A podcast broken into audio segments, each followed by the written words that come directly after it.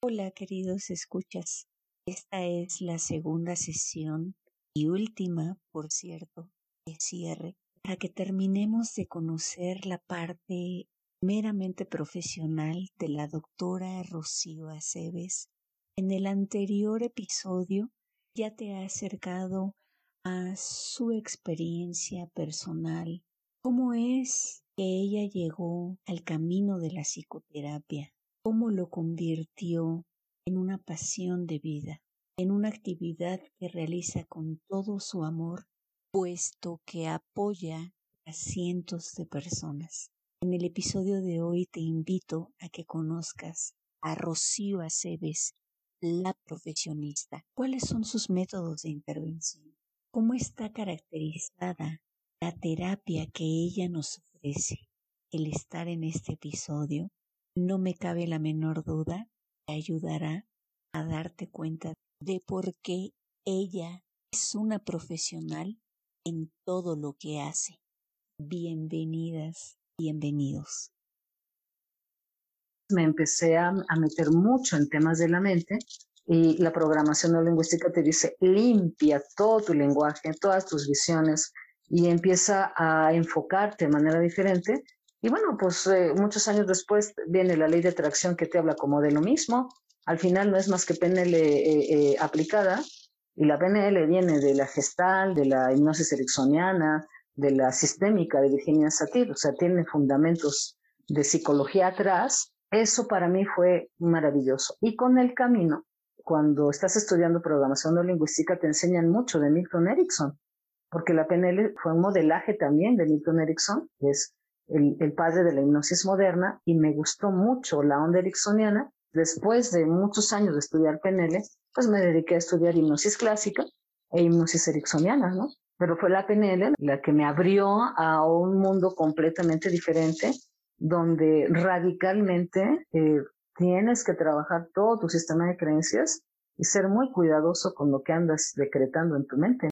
Me encanta porque hablando de la ley de atracción y que justo hace unos momentos estaba releyendo información acerca de ti, escuchaba y les voy a dejar posteada esa entrevista que no se pueden ustedes perder en donde la doctora habla mucho más acerca de la ley de atracción. Ahorita no lo vamos a hacer porque no tenemos mucho tiempo con la doctora. Ahorita tengo que exprimir lo más que pueda de ella. Pero bueno, les reitero, les voy a dejar los datos de esa entrevista porque está buenísima y desarrolla ella todo lo que tiene que ver con la ley de atracción y cómo se relaciona con nuestras creencias, incluso con nuestra historia familiar y algo que también le llaman lo transgeneracional. Pero bueno, ahorita gracias a que te hiciste introducción hacia esa parte, Rocío, y te lo agradezco. Aunque ya lo investigué, te lo voy a preguntar a modo de una persona que no tiene la menor idea. Doctora Rocío, si usted me empieza a dar terapia y como ya dijo que le gusta la hipnosis ericksoniana, voy a llegar a su consultorio y entonces va a sacar un péndulo, no sé qué herramienta utilice usted, y voy a empezar a entrar en trance y entonces a lo mejor hasta le voy a dar mi cuenta bancaria. No sé qué ocurra porque yo voy a perder toda la razón en mí, pero lo que sí me va a encantar es pensar que me va a curar son mitos que hay de la, de la hipnosis y que me encantan. Hemos visto mucho Hollywood, ¿no? Y a Tony Camo, ¿no?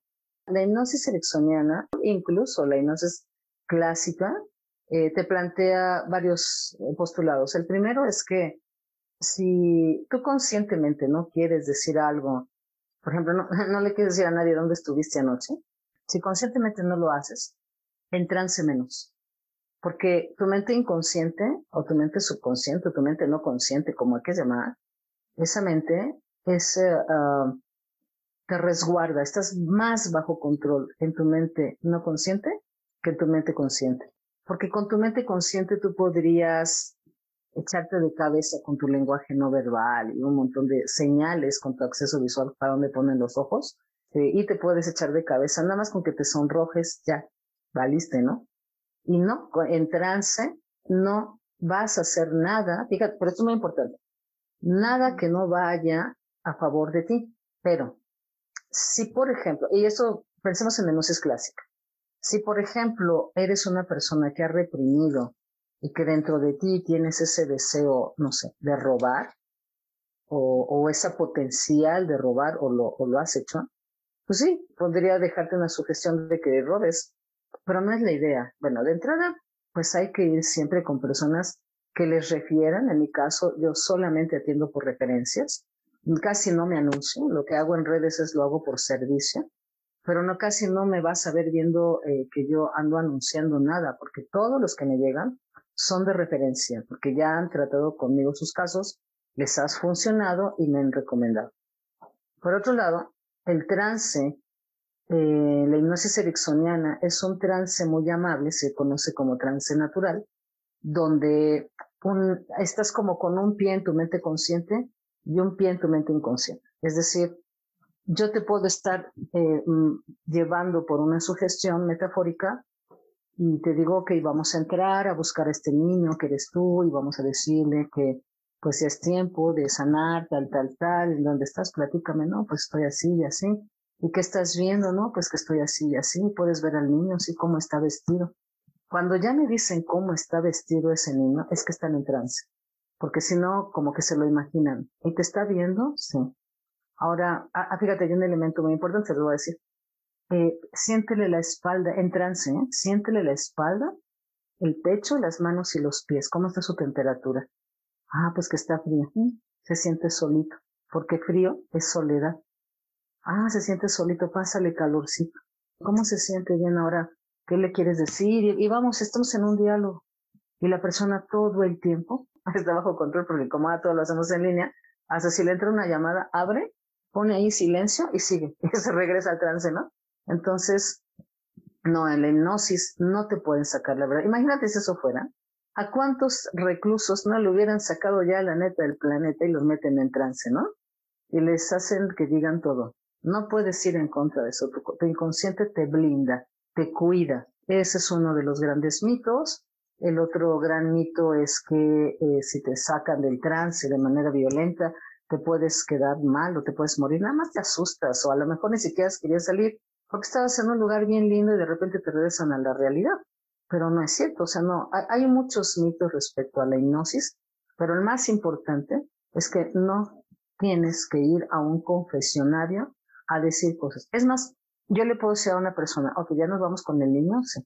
ahora te voy a pedir que le digas que antes de que se vaya contigo, le vas a pedir que te perdone por todo lo que hiciste, dejaste de hacer, dijiste, dejaste de decir en el camino de su vida. Se lo vas a decir en silencio. Pídele, por favor, perdóname por tal, tal, tal, tal. Aquí te espero. Todo lo que solo tú sabes y nadie más. Y entonces ahí en su mente están haciendo un proceso y es bien bonito porque casi siempre eh, eh, ya terminaron, ya están y ¿no? Terminaron. Y le digo, ¿y qué pasó con el niño? Y sonreírse me abrazó. Claro, te acabas de perdonar a ti mismo, ¿no? Entonces, pero uno, como terapeuta, no se tiene que enterar de eso, si no quieres. Entonces, un buen terapeuta sabe respetar los silencios y aún así ayudarte con lo que traes atorado. Como te decía al inicio, he estado haciendo entrevistas a diferentes terapeutas porque quiero hacer ese viaje dentro de las corrientes terapéuticas. ¿Qué nos ofrece eh, la terapia en particular que hace Rocío Aceves? Que lo que veo es que utilizas la PNL la hipnosis ericksoniana, pero justo en esta entrevista que me compartiste, también ves mucho de estas cuestiones transgeneracionales, pero como bien lo señalaste tú hace unos minutos, realmente todo viene de la mano. Entonces, tal vez un gestal se podría ir a mostrarnos ciertas figuras y entonces vamos a resolver algunos asuntos. El, un psicoanalista te diría, vamos a explorar dentro de tu niñez, atrás, atrás, cómo se comportaba el papá, la mamá, el diálogo. Y así nos vamos, este, dependiendo de, de la terapia. Pero en particular, ¿cuál sería como que el sello personal o la característica de la terapia que tú brindas para ayudarnos a sanar? Bueno, primero la, la, la hipnosis ericksoniana, que es básicamente sobre la que ya más trabajo, Eh, trabaja sobre las metáforas de la mente inconsciente. Si, por ejemplo, me llega un paciente que me dijo, fíjate, fíjate su metáfora, me siento como si me hubieran amarrado las manos y los pies, a punto de que, ah, ah y, y los ojos, me hubieran vendado los ojos, sobre unos patines, en una pendiente de un kilómetro, de 45 grados de inclinación, a punto de ser soltado, ¿no? Entonces, ya te imaginas cómo se sentía. Lo que la pena le hace, eh, digo, la hipnosis ericksoniana hace es trabajar con las metáforas de tu mente subconsciente, porque la mente inconsciente literal no analiza lo que es sentido del humor y es completamente análogo, análoga y metafórica. Entonces, ¿qué haces? Trabajas sobre las metáforas, sobre las analogías y le das una, haces una resignificación de los hechos. Pero en mi caso, como tengo un montón de formación de muchos, de muchas cosas, ¿no? O sea, no me quedé solamente con la hipnosis o con la PNL, sino que también estudié mucho las constelaciones familiares. De hecho, yo misma me constelé ya como cuatro veces con temas personales. Y también estuve en un proceso terapéutico de muchos años en la gestal. Yo en esa búsqueda estuve como cinco años con un grupo que hacía apoyo gestáltico. Entonces, toda esa gama de cosas hace que mi terapia particular sea muy ecléctica. Tomo de acá, de acá, de allá y le meto algo de psicoespiritualidad porque eh, hay una tendencia que dice que los terapeutas actuales que no usamos o que no aplicamos este cosmovisión o espiritualidad, nos estamos quedando cortos. Eh, entonces hay que ir a la cosmovisión de la persona también. Y cuando las personas están vinculadas con su espiritualidad, salen mucho más rápido. Porque lo que sí me queda claro y sí he podido verificar en 20 años, 23 que ya tengo en esto, que básicamente las personas cuando están vinculadas a su espiritualidad, eh, no se sienten tan huérfanas y, tienen de dónde agarrarse. Y cuando no la tienen, se les invita a que traten de buscar una conexión con su espiritualidad, porque eso les va a ayudar a estar más completos. No es una imposición, pero sí es una sugerencia. Y luego a veces, en sus pruebas proyectivas, sí sale, sí, sí como que su inconsciente dice, busca más conexión espiritual. Entonces uno solamente traduce lo que el inconsciente les, eh, eh, nos deja ver y, y, y, bueno, la invitación es a que trabajen también en esa área espiritual, que ya es camino de cada quien, pero creo que básicamente la hipnosis con la mezcla que hago de PNL y con la mezcla que hago de la sistémica, etcétera, pues ha salido un, una terapia muy interesante, ¿no? Donde, pues, como decían ahí en la hipnosis ericksoniana, la terapia cortada a la medida, ¿no? Como lo vaya necesitando el paciente, como lo vaya pidiendo. Y si alguien te habla de que considera que es un extraterrestre que llegó a este planeta en un mal tiempo, pues tienes que trabajar desde ahí. Y no lo sacas de la idea de que no es un extraterrestre, tú le dices, bueno, y en tu planeta cómo se hacen las cosas, ¿no? Y entonces desde ahí también puedes resolverlo, pero si te fueras tal vez a otra técnica terapéutica o otra rama terapéutica, te diría que estás re mal y que tienes que aterrizarte como terrícola.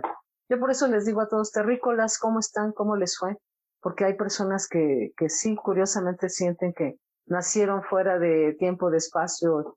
No puedes quitarles del todo ese sueño, porque a partir de él es que construyen su realidad y qué es lo que queremos, pues que encuentre la manera de ser funcional en su vida y que disfrute la vida, que disfrute la vida, sobre todo, y que por supuesto trate de incluir en ella lo más que se pueda pues, los valores universales, ¿no?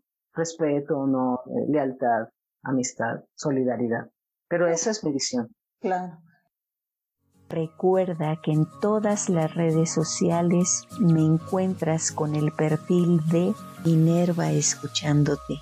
En TikTok en particular te comparto videos con herramientas que contribuyen en tu autocuidado. En Instagram encontrarás videos, imágenes con los que pretendo inspirarte para crear un compromiso personal de autosanación. Recuerda que en todas las redes sociales me encuentras con el perfil de Minerva Escuchándote. ¿Qué ocurre cuando llega un paciente que te dice, no, no, no, no, no, no, yo tengo la mejor disposición para sanar estos aspectos de mi vida, pero no me gusta hablar de religión, es más, ni creo en un Dios, yo me considero ateo, Entonces, eh, me gustaría que nos centráramos solo en eso. Sí, claro, también lo manejas. Porque bueno, yo les digo, bueno, una cosa es la religión, otra cosa es la espiritualidad. La, espiritualidad no es religión. Yo respeto todas las religiones. He tenido judíos, este, eh, testigos de Jehová, cristianos, agnósticos, de todo. Pero respeta su cosmovisión, su visión del cosmos. Y si ellos dicen, soy completamente ciencia, desde la ciencia lo podemos hacer perfectamente bien. Pero cuando hay una puerta que te, que te lleva a la posibilidad de conectar con tu desarrollo espiritual, no religioso, porque eso es dogmático, yo ahí sí no me meto, pero en esa conexión de todo, eres parte de un todo, eh, las personas empiezan a encontrar más paz, pero es una invitación que ellos tomarán o no tomarán, ¿no? Dependiendo de cómo lo decidan al final. Una sugerencia.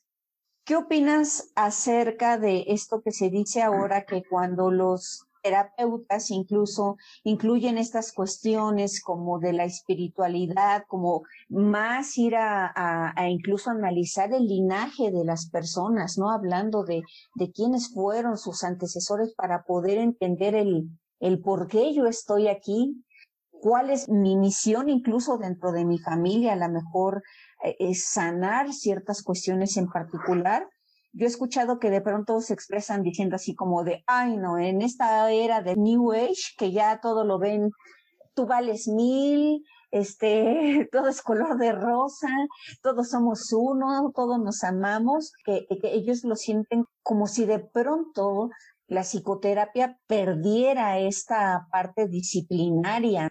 Eh, no me he encontrado.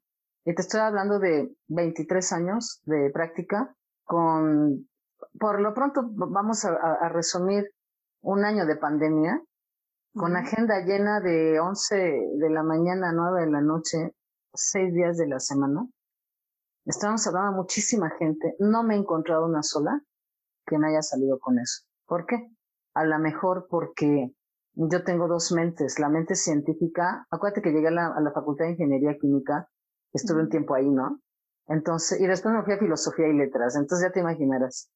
Eh, en, en, en la facultad de química aprendes ciencia, aprendes la estructura del átomo, aprendes física, aprendes matemáticas, aprendes a experimentar y a ver los hechos desde la, desde la fase muy práctica. Y tengo esa formación. Eh, entonces, cuando alguien viene y me sale, veo que es demasiado racional y demasiado lógico, cuando empiezo a hablar de datos, cifras y, este, y, textos eh, eh, científicos y, y, te sustento qué es la epigenética y qué te dice la epigenética respecto a esto transgeneracional. Y una vez que ya viene toda esta información teórica, entonces te digo, esto no es no es, esto es teoría, esto es ciencia. Se tuvo que occidentalizar lo que ya se estaba haciendo en Oriente hace mucho tiempo. Por ejemplo, el mindfulness no es más que la occidentalización de las prácticas meditativas de Oriente, de toda la vida.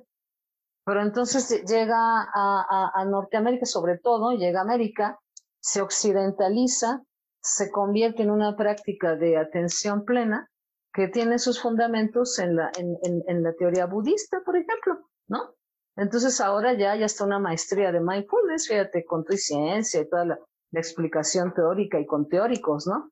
Entonces, es más bien como tú eh, vas desarrollando tus conceptos y obviamente no todos son para la misma forma terapéutica. Hay quien prefiera una psicoterapia un poco más analítica, bueno, la, la buscará. En mi caso, las personas que han llegado, muchas, yo te puedo decir que un 40% de personas que llegan a mi terapia ya estuvieron dos o tres años con psicólogo y siguen igual. Entonces dicen, no, no avanza, o sea, avancé, ya me estanqué, ya llevo cuatro años. No, conmigo están diez sesiones cuando más. Difícilmente alguien pasa de diez sesiones. Me dejaste boquiabierta. Es la primera vez que escucho que un terapeuta me dice eso. bueno, pues, pues siempre hay una primera vez, pero, pero es que es eso, o sea, es que, pero sí hago bombas terapéuticas, ¿no? O sea, y sí les digo, a ver, ¿qué quieres? ¿Escuchar lo que te conviene o lo que está aquí? Lo que tu inconsciente dice es lo que tu inconsciente dice, yo no lo estoy diciendo siquiera. Desde la primera prueba proyectiva que te hago, te dice, mira, tu inconsciente dice esto y esto y esto. Y ahora ya estoy incluyendo, me estoy capacitando en, porque me parece que es fenomenal la, en la grafología, ¿no? Y, este, y la grafología te da el 97% de certeza de lo que hay en tu inconsciente más por encima de lo, cualquier test psicométrico. Entonces ahorita que tengo un vínculo con una grafóloga perito, les, estoy mandando a hacer peritajes grafológicos a los que lo quieren y pueden pagar, este, cada uno me da muy buen precio, y entonces digo, mira, está lo que dice tu inconsciente, sí, sí es cierto, y ya sobre eso nos vamos a, a, en materia, ¿no? Pero es el que, el que no quiere abandonar el proceso porque llega un punto álgido en la terapia donde yo ya sé que si no regresan la siguiente, les tocamos un punto de resistencia que no quieren abrir y se van a ir, se van a ir y regresan medio año, un año después, yo quiero continuar. ¿Ya? Sí, vamos a dar, ¿no? Yo les dejo que se va. A veces les digo, si te vas a dar de alta solo, nada, me avisas para saber, voy a anotarlo ahí en una notita. Eh, para la mayoría no. Cuando yo ya sé que están de otro lado, digo, ya pasaste la zona de no retorno. Es decir, las cosas más difíciles que tienes que enfrentar, ya le diste el clavo. Vamos con lo que sigue. Pero además trabajo por temas, ¿no? O sea, tú, tú me traes un tema, no sé, pareja, y aquí está el, el papá, la mamá, la niña. Entonces vamos resolviendo los temas anexos a él con el tema pareja. Ya si después vienes con el tema laboral, bueno, volvemos a abrir un proceso y vemos, pero ya se habrán resuelto muchas otras cosas satélites que hacen que el gran tema que al menos en mi terapia buscaron se resuelva, ¿no? Y lo que he trabajado este año particular de la pandemia ha sido sobre todo eh, cuestiones de, de ansiedad, de ataques de ansiedad, de depresión, de, de falta de sentido de vida. Esa es la que más ahorita estoy teniendo, falta de sentido de vida. O sea, ¿para qué le sigo? No sé qué hacer, mi proyecto se fue al caño, no encuentro por dónde, entonces empezamos a trabajar otra vez el tema del proyecto, ¿no? Eh, va como por, por momentos. Estoy trabajando mucha más tanatología y proyecto de vida y el año pasado mucho miedo. Miedo, terror, angustia, miedos nocturnos, insomnios, esas cosas. Si pudieras definirte como terapeuta, ¿qué me dirías? ¿Qué me espera al, al llegar a tu consultorio? Es como, como la expectativa que tienen las personas cuando no han pisado, ¿no? Un, un, una terapia, por esto que ya hablábamos, que de pronto existen todas estas ideas preconcebidas y fuera del lugar de, pero ¿para qué vas si tú no estás loco? Esa persona ni la conoces, ¿qué le vas a platicar? En... Bueno, si tú llegaras conmigo, la bienvenida que yo les doy a todos es la misma. Primero te agradezco mucho que hayas decidido eh, confiar en este proceso terapéutico y para mí lo más sagrado, lo más importante es la vida privada de una persona. No me conoces. Y que te, y que, y que te animes a platicarme tus cosas, yo de verdad lo agradezco enormemente y lo honro doblemente. ¿Por qué? Porque es tu vida privada y tu vida privada es tuya. Dos, estás en un proceso muy amoroso, pero muy directo al grano, a lo que vamos. No vas a escuchar de mí cosas que no, para que te gusten. Y luego uso mi frase, a veces no te van a gustar, pero te tienen que servir. El proceso es amoroso en sí mismo. Lloran mucho, sacan mucho, pero hay mucho amor en el camino porque hay mucha sanación, mucha reconciliación.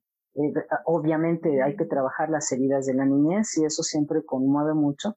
Trabajo mucho con el niño interior, con el adolescente interior, eh, y luego ya todo lo demás. Entonces, siempre les ofrezco una terapia directa, no con engaños, no invasiva y con un enorme compromiso de que su vida privada es privada. Ahora, los ejemplos que yo pongo en los cursos, en los talleres, a ver, ¿alguna vez una terapia así? Primero le, le pregunto a la persona, ¿yo puedo hablar de tu caso sin decir que eres tú y cambiando algunos otros? Sí, si le sirve, sirve. Pues siempre, siempre que yo hablo de un caso es porque ya, ya primero está resuelto, segundo ya seguramente tiene muchos años atrás y que nunca voy a hablar del dueño del caso ni de su asunto personal porque es su vida privada y eso todos los terapeutas lo sabemos, es privada y tenemos que ser muy cuidadosos con eso, ¿no? Entonces, las personas ya cuando llegan conmigo es porque ya están convencidas, la mayoría ya. Me sacan la cita la primera vez y les digo, a ver si se te atraviesa un dinosaurio que te quiere comer a la mitad del camino porque no te deja llegar. Me avisas, por favor. eso significa que ya se están saboteando, ¿no? Y cuando me dicen, oiga, es que fíjese que mi sobrino, tu sobrino quiere, pues no sé, le voy a preguntar, bueno, si tu sobrino quiere que me mande un mensaje, ese es el primer paso. Si están decididos, me van a escribir. Si no, la tía, la mamá, sobre todo la mamá, les anda sacando cita, pues otros van más a fuerza. Y cuando van a fuerza, les digo, vamos, prueba una vez. Si no te gusta, si te sentiste incómodo, si no le ves el caso, ni regreses con todo gusto cuando esté listo y con quien tú quieras. Casi siempre se queda, ¿no? Porque la primera prueba proyectiva es, no, no inventes. Todo eso, sí, eso lo dice tu inconsciente. Tú lo dibujaste, yo nada más te lo, pues yo nada más te lo, te lo, te lo interpreto. Y con eso les genera mucha curiosidad. He tenido mucha suerte en ese sentido. Difícilmente, este, me he enfrentado con cosas así, de las que tú me planteas. Pues era mi obligación planteártelas porque curiosamente, mm, al igual que tú respeto mucho como la identidad de las personas, la, etcétera, pero fue justo un psicólogo, hombre, el que me dijo eso, ¿no?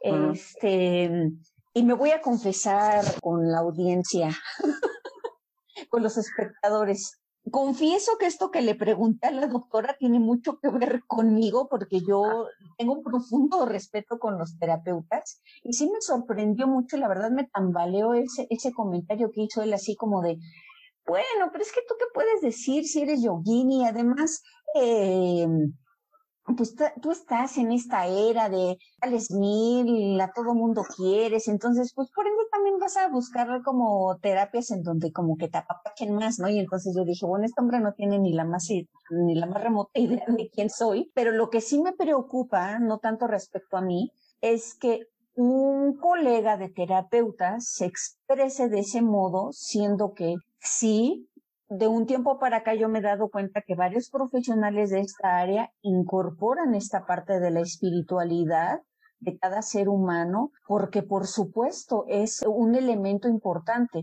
Y derivado de eso quiero citarles algo que la doctora me compartió y que yo suelo captar o intentar captar la esencia de las personas a las que entrevisto. Entonces se los leo. A casi 30 años de haber sido diagnosticada con miastenia grave, me pregunto si ahora sería la misma persona sin esa enfermedad. Y pienso que lo más seguro es que no.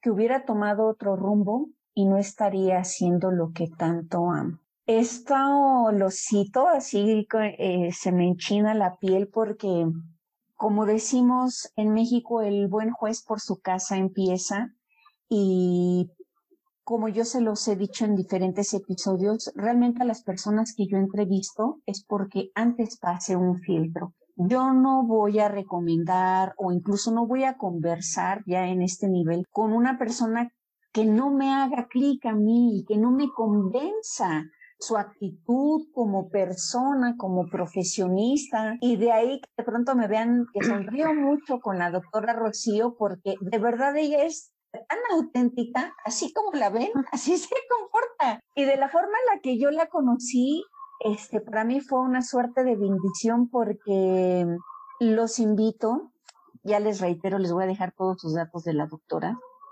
a que cada jueves, al menos se le atraviese otra cosa, porque afortunadamente es una mujer que tiene mucha chamba y cómo no, y hace unas meditaciones tan hermosas y se los digo de verdad con el corazón de yogini que tengo. En los ya casi cuatro o cinco años que llevo inserta en esta disciplina, híjole, una de las eh, meditaciones que más me han movido desde lo más profundo de mi ser ha sido de las que hace la doctora Rosy. De verdad, se los digo con todo el amor. Y de ahí que yo quisiera presentárselas, que le estuviera dando la a la doctora para que me hiciera un espacio dentro de su apretada agenda para que ustedes tuvieran la maravillosa oportunidad de conocerla, porque es un gran ser humano, una gran persona. Tan solo eh, toda su historia de vida que mm, podríamos haber hablado muchas más cosas, pero no, Quiero que la conozcan a través de lo que ella ha escrito en su blog y sobre todo porque ella es una persona que no se la pasa hablando de las cosas tristes que le sucedieron y eso es mucho de lo que nos, nos toca a los seres humanos trabajar. Lo difícil que nos tocó es para tener ese algo bueno o ese algo maravilloso que construimos en el presente, ¿no crees, doctora? Y entonces, eso es la gran enseñanza que me dejaste cuando te conocí por primera vez. Dense la oportunidad de pasar por sus redes y van a quedar sorprendidos. Y me encanta la forma en la que ella se ahorita se ha comunicado con nosotros, porque tiene toda la razón. No tiene que prometernos nada, porque cuando uno está ahí con ella, ya no te puedes ir. Ya no puedes, porque es que hay una parte de lo que ella está diciendo que te hace falta sanar, con la que conectas y que sobre todo yo creo que también conectamos mucho contigo, Rocío, porque nos hablas desde la autenticidad, desde el saber que nos puedes decir, yo también estuve ahí, yo también siento lo que tú estás sintiendo, yo también lo conozco y eso es bien valorable. Es cuando el dolor te toca, te marca y te sana cuando, es cuando buscas sanar a, partir de que te ha dado tanto dolor, porque conozco la depresión severa, o sea, no es que, que, que, me, que me leí el libro, no, conozco lo que son los ataques de ansiedad, el sentir que te vas a morir, el que no sabes cómo agarrarte a la vida. Gracias que estaban mis hijos, me agarré a eso. Eso fue mi divorcio, fíjate. Mi divorcio fue la cosa más dolorosa que he tenido que enfrentar el, la partida del marido de la casa me dejó tumbada. Ahí empecé a conocer el trabajo transgeneracional, el trabajo de las constelaciones familiares en ese tiempo. Y este, y conozco la depresión severa, profunda, desesperante y por la miastenia grave. No puedo tomar antidepresivos ni ansiolíticos, además me le eché la mexicana con todas las cosas terapéuticas. Ahí empecé a desarrollar mis primeras técnicas de autocontrol de, la ansiedad y la angustia. Y fue ahí que empecé a generar mucho con más fuerza todas las meditaciones que tú ves que yo hago los jueves. Porque decía, no todo el mundo tiene para pagar una terapia. Necesito hacer algo. Por eso es que abrí el espacio de los jueves y mucha gente se terapea los jueves. Y es una manera de devolverle a la vida todas las bendiciones que me ha dado, porque bueno, me ha dado y muchas, y muchas, y muchas que te puedo decir. Y no van a parar porque todo tiene un efecto de retorno y como todo el tiempo estás dando, seguirán todo llegando. el tiempo estoy recibiendo. Claro, por supuesto. Doctora, eh, una pregunta que es muy importante. Para contactarte, hay muchos eh, psicólogos, no sé si tú también hagas eso, que no responden llamadas y la única forma para si les interesa tomar terapia contigo. ¿Tú cómo lo, lo prefieres? ¿A través del Messenger de tu página o a través de tu WhatsApp? Eso me parece importante que no lo puntualices. Bueno, eh, mm, casi no tengo tiempo para estar metiéndome en revisar el Messenger. Tengo, vi hace ratito que tenía como 20 meses, dije, me tengo que dar tiempo para leer esto. Eh, entonces, solicito que si quieren una terapia o quieren contactar conmigo, sea a través de mi WhatsApp. Nunca voy a contestar llamadas. Ve como ahorita estoy en, estoy en, entrevista, si estoy haciendo una hipnosis, si estoy comiendo incluso, respeto mucho mis espacios muy privados. No contesto llamadas, pero sí voy a contestar todos los WhatsApp que me lleguen. Entonces, que me manden un WhatsApp y este, y con mucho gusto les voy a contestar en algún momento. Generamos una cita y eh, los espero los jueves en mi página de hipnoterapeuta Rocío Aceves a las nueve de la mañana, de la noche. De hecho, voy a, retomar y estaba viendo que mi tema va a ser deshacerme de mis costras emocionales, ¿no? Vamos a, a, retomar, necesitaba parar, porque no he parado, pero vamos a retomar con mucha fuerza. Y eh, entonces, no sé si quieres dar mi número. Ok, lo voy a decir despacito y dos veces. Es el 55, 32, 61, 44, 35. Lo repito. 55 32 61 44 35. Solo WhatsApp. No me llamen, no es mal plan, no les voy a contestar. Siempre lo tengo en modo avión, así que siempre lo va a mandar a buzón. Y con mucho gusto. Y nada más también otro favor. A veces me mandan un audio como de media hora para explicarme su caso y no tengo mucho tiempo para estar escuchando audios muy largos. Háganme breves.